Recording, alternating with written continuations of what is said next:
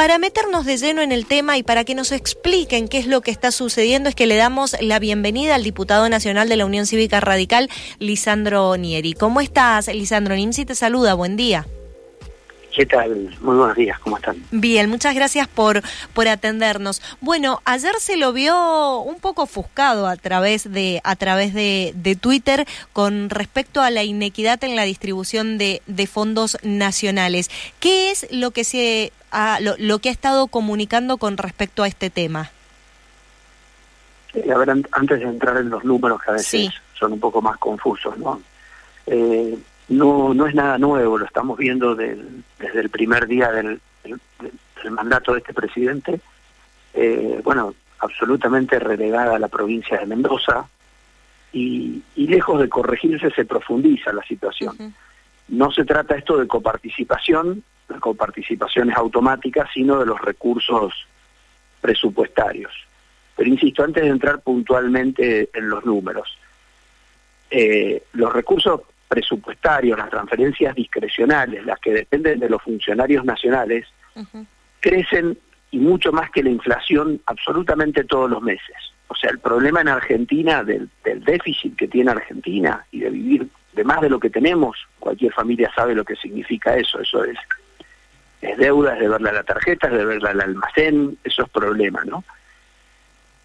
Entonces Argentina está gastando mucho más de lo que tiene. Y el costo de eso en la emisión, es la tremenda inflación que no para de acelerarse, de más está decir lo que está pasando con, sí. las, con las medidas de los últimos días, que se acelera aún más la inflación, y muy, está mucho más cerca de los tres dígitos que de los niveles preocupantes de 50 que sabíamos tener hace unos pocos años. Entonces, el costo lo pagamos todos los argentinos, pero los beneficios, si es que se puede hablar de beneficios, que pero aunque sean temporales, que recibir algunos pesos, los reciben unas pocas provincias y Mendoza claramente es la más relegada, ¿no? Obviamente de las más favorecidas siempre es provincia de Buenos Aires. Entonces, esa, decías que estaba algo enojado ayer, claramente sí. eso, eso es lo que molesta, ¿no? Molesta la, la discriminación, molesta pagar un impuesto al, al, combustible en todo el país, pero que sea para un boleto de 18 tan solo en el AMBA, y que nosotros tengamos que tener boletos en el interior, que en algunos casos son hasta cinco veces más grandes que los que tiene el AMBA, y tengamos situaciones de problema en el transporte. Afortunadamente en Mendoza, por decisión de nuestro gobernador, se prioriza y, y se ha minimizado, casi no, no, hemos tenido inconvenientes, pero en cualquier punto del interior hay paros de manera casi permanente. ¿no? Uh -huh, uh -huh. Ahora, por ejemplo, esta, este tema de la, de la distribución de fondos, yo le voy a pedir que... Si, si quiere me lo puede explicar como, como maestro de, de primaria, yo alumna completamente ignorante sobre el tema. Eh, este, este, tema de la distribución de fondos que dice que desde que, que llegó este gobierno, sí, Mendoza como que se ha visto un poco más discriminada en comparación con, con, otras, con otras provincias. Pero es un porcentaje fijo que tiene que dar la nación hacia las provincias, porque Bien. digo, en el gobierno de Macri esto no se podría haber eh, acrecentado para que en este gobierno se mantenga el mismo porcentaje. Sí, a ver, el, primero eh, que creo que en la introducción mencionaste la coparticipación federal de impuestos. Sí, también. Eso sí son porcentajes fijos. Bien. ¿no? Mendoza no, no, no está bien en esa distribución, pero eso es una ley. Y para modificar la ley, eh, por el sistema de, de ley convenio, cómo debe ser modificada, es un pendiente, creo que hace ya más de 30 años en nuestro país, modificar esa ley, pero es muy difícil, porque hay grandes ganadores con esa distribución que nunca van a aceptar una cuestión más equitativa que, que darle más a quienes no son ganadores. Por ejemplo, Mendoza. Mendoza para que se den una idea, recibe menos que Tucumán, recibe lo mismo que Santiago del Estero. Uh -huh. Pero vuelvo, eso no es atribuible a esta gestión, a la anterior, ni a muchas anteriores. Eso es la, la ley de coparticipación federal de impuestos, la 23548 de los 80. Uh -huh. Luego hay recursos que le decimos discrecionales, ¿no? Dependen, está tan de moda ahora porque las peleas están nefastas que, tanto costo tienen para nuestro país de, de la alianza de gobierno de usar la lapicera. Cada funcionario nacional, todo gasto que se hace, se, se asigna a alguna provincia. No hay gasto que esté en el aire, digamos. Todo gasto está en alguna provincia. Bueno, cuando analizamos el gasto a partir de información de, oficial, presupuestoabierto.gov.ar, que es la, la, forma que difunde al público los datos el Gobierno Nacional, el Ministerio de Economía, y dividimos todo ese gasto, todo, educación, salud, energía, por provincia, por donde dice el Ministerio de Economía que se asigna ese gasto, a Mendoza, Mendoza es la jurisdicción donde los pesos por habitante son los más chicos de todos. Y pongo un ejemplo, en todo el acumulado, que era un poco el tweet, de, de lo que va de la gestión de estos 30 meses de Alberto Fernández, algo menos, porque la información está abril, cada mendocino ha recibido 20.176 pesos, o sea, lo que ha recibido Mendoza, dividido por los 2 millones de mendocinos, nos da 20.176. Cada riojano, 182.000 pesos. Cada santacruceño, 91.553 pesos. Cada argentino, si lo hacemos por, por a nivel país completo, 46.000 pesos. Y es de ahí donde decimos, si hubiésemos tenido, o, si, si este gobierno asignara de manera más justa, está claro que es discrecional, pero con una discreción fundada, hubiésemos recibido 26 mil pesos más por mendocinos por los dos millones de mendocinos que, que somos, 52 mil millones de pesos adicionales, ¿no? Claro, lo que le traería un beneficio aún más a la provincia en un montón de aspectos, eh, como los que usted nombró, en tema de educación, salud, incluso la, la otra política que es ahora el tema del transporte, que también es otra discusión que está en juego. Sí, por supuesto. En el caso del transporte es todo el interior en general, en detrimento del AMBA, pero volviendo a este punto en particular, ¿no? La distribución total de los fondos, nada explica que Mendoza esté tan relegada, que sea absolutamente siempre la última. Y, también podemos ver lo que pasa en el último mes del año, en abril, el último mes que, estoy analizando, va con algo de, demora la información publicada. En abril los gastos corrientes, que, que se, insisto, que se realizan en las provincias, crecen más que la inflación y en Mendoza están cayendo, entonces uno crece al 65% y en Mendoza directamente están congelados en términos nominales. Entonces es absolutamente es absolutamente injusto, ¿no? Ahora, por ejemplo, esto es netamente por color político. Justamente acá está el tema de la lapicera. cada uno saque, cada uno saque sus apreciaciones. A ver, yo siempre digo, esto es discrecional, depende del funcionario yo he sido funcionario, ¿no? Uno cuando hace una política tiene que indicar cómo se va a distribuir. Está claro que es discrecional, pero yo no, puedo, no podía decir en el caso mío, estando en el Ministerio de Hacienda, me gusta más San Rafael, le asigno todo a San Rafael. O, al revés, no es mi color político, no le doy nada. Yo digo, bueno, hacemos un programa de alumbrado, por ejemplo, de cambio de luminarias, y, en, en la misma norma establecemos objetivamente cuáles son los criterios para esa distribución discutibles. Alguien puede decir, hay un criterio mejor, con este criterio me veo perjudicado, pero le estamos dando un fundamento a la distribución. Reitero, ¿es discrecional del funcionario? Sí, pero en función de, un diagnóstico de la situación y de normas objetivas de cómo se va a distribuir. Es, básico eso, ¿no? Si en situación de pobreza está todo el país igual, o, el problema de la inflación que pega en absolutamente todo el país por, por las lamentables políticas que se están llevando a cabo, que no paran de acelerarla, ¿por qué motivo a la hora de distribuir planes sociales se va a distribuir tanto más en, en, una jurisdicción que en otra? esos son mis puntos, mi planteo y creo y es lo que estamos pidiendo las explicaciones del caso. Cuando vienen funcionarios nacionales o cuando se les pregunta en el Congreso, lo único que dicen no hay discriminación. Bueno, yo lo estoy mostrando con datos del mismo presupuesto nacional y con un trabajo elaborado, ¿no? Con decir hay discriminación y no mostrar absolutamente ningún número, ¿no? A, modo de, comentario, simplemente antes de darle el, paso a mi compañero Miguel Flores que nos está acompañando, es que qué extraño lo de La Rioja también, porque es una provincia que todos los años recibe como un porcentaje bastante elevado y la situación de La Rioja no varía demasiado.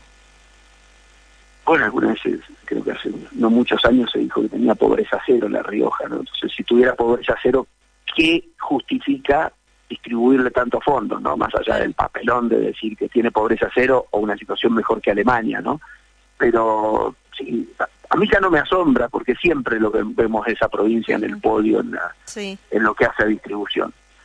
Eh, me parece que no no se alinean los, los incentivos, ¿no? De, qué sirve tener las cuentas ordenadas, de qué sirve hacer esfuerzo, de qué sirve administrar bien, si después va a aparecer un Estado bobo que, que asigna fondos y premia la, contratación permanente de, personal público, premia no no tener números números en orden, ¿no? Entonces me parece que que eso debería ser algo que se tiene que incentivar y políticas a mantener en el tiempo hemos tenido en nuestro país políticas de, orden presupuestario con, con, sanciones y así no fuera, pero permanentemente todos los años lo que se hace es dejarla de lado por un motivo o por otro, exceptuarla, ¿no?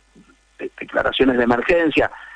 Ojo, son normas que están bien y corresponden, por ejemplo, en un contexto de pandemia, pero en un contexto de cuando el país ya deja de tener problemas, no justifica nada mantener emergencias para prorrogar impuestos. Bueno, eso es lo que lamentablemente hace Argentina todo el tiempo. Pero me gustaría, antes de pasar con Miguel, el concepto importante es, para sostener todo este gasto inviable, altísimo, que crece permanentemente y que solo agrava el problema del país, se está emitiendo permanentemente. La consecuencia de esa emisión es la inflación descontrolada y lo peor es que cada vez más grande. Bueno, las consecuencias de esos costos se pagan en absolutamente todo el país. Los pequeños beneficios que serían que el Estado tenga pesos para poder asignar eh, a políticas sociales, a políticas educativas, bueno, se distribuyen en unas muy pocas localidades, ¿no? Eso es lo que me parece más, más grave. Estamos pagando todos los costos que está que, que, las erróneas políticas implican en la macroeconomía y no estamos encima recibiendo sumas absolutamente millonarias. ¿no? Bien. Nieri, ¿cómo va? Buen día, Miguel Flores. ¿Qué tal, Miguel? Buenos días. Muy bien. Eh, vamos a otro terreno que me interesa porque eh, nos interesa en realidad, pues ya he venido hablando mucho. Por un lado, esta semana un, un pequeño, incipiente debate acerca de, de, que, cuál es la situación real del, del superávit de, la, que tiene la provincia.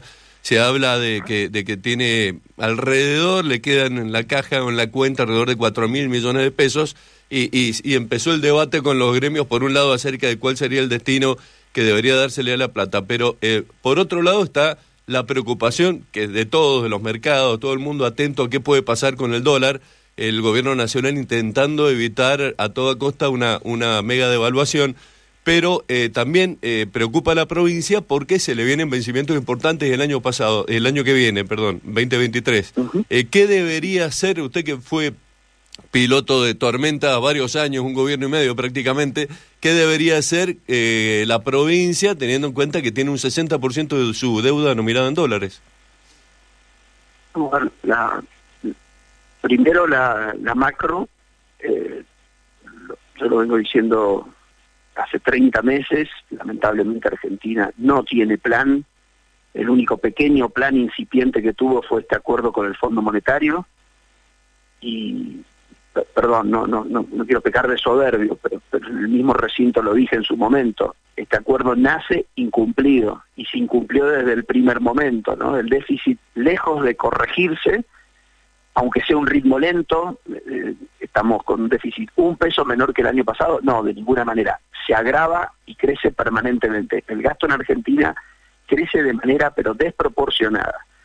Luego las decisiones, ¿no? Eh, obviamente ante la falta de confianza pasó lo que pasó en, estos últimos días, días, lo que está pasando con la gente que no quiere la, deuda argentina, ya no la quieren la deuda externa, eh, la deuda en dólares en otras jurisdicciones, digamos, el riesgo país en 2.500, la deuda explosiva, que es la deuda en pesos con SER, hubo directamente todo el mundo desprendiéndose, me refiero a fondos comunes de inversión, el Banco Central comprando esa deuda para evitar una debacle, y bueno, son todos pesos que se suman en la calle que ponen presión sobre el dólar. Eso es más inflación. Y después me queda por último, para hacer el paneo nacional, eh, la medida de, la suspensión de las importaciones. Mm. No, no se anticipa nada, Miguel. ven que el problema viene porque no hay más dólares, seguían acelerando. Entonces, hoy tienen que tomar esta medida absurda de prohibir importaciones. ¿Qué significa eso? Primero que atentan contra el crecimiento. Y segundo, todos esos pesos que estaban dispuestos a importar se vuelcan algún activo, obviamente los bonos argentinos no lo quiere nadie, se van a refugiar en algún en algún dólar financiero, por ejemplo, para no perder valor, pero no es por especulativo, habrá quien lo hace de manera especulativa, pero si se lo quedan en la mano se les derrite.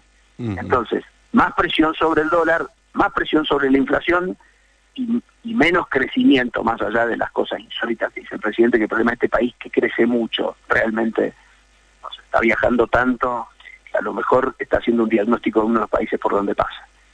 Entonces, la situación macro es gravísima y, mi pronóstico es que la inflación va a estar mucho más cerca de, los tres dígitos que de, la ya muy mala situación que tanto habla este gobierno que le daron de, un índice de 50, ¿no? Dicho todo eso en lo macro, ¿qué tiene que hacer Mendoza? Y Mendoza tiene que seguir trabajando y afianzando su orden fiscal, no hay ninguna duda al respecto. Porque esa es la forma de no generar más deuda. O sea, la deuda que tiene Mendoza hoy, ¿a qué se debe? ¿A qué es atribuible? A mí me encanta cuando aparecen estas visiones populistas que hablan de la deuda. La deuda es una consecuencia, es una consecuencia de haber gastado más de lo posible. ¿no?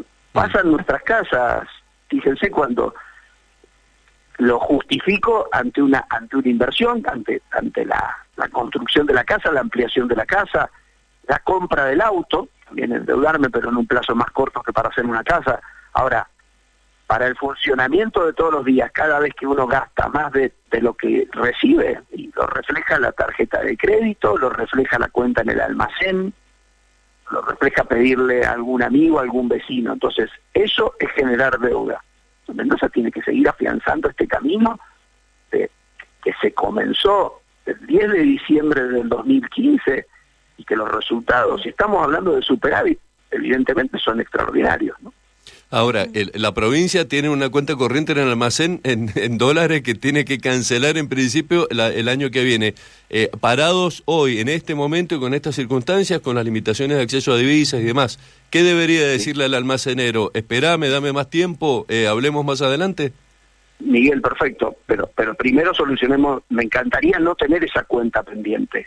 Ahora, esa cuenta pendiente no responde a estos últimos seis, siete años, responde a las irresponsabilidades de haber dejado una provincia fundida, de gastar, reitero, una administración de las cuentas públicas claramente mucho peor que la administración que hacen de sus cuentas personales, ¿no? Entonces, primero la responsabilidad de eso. De hecho, lamentable leer que el acuerdo, bueno, Guzmán no sabía ni el monto, pero que, que Perotti, que la provincia de Santa Fe va a recibir 151 mil millones de pesos.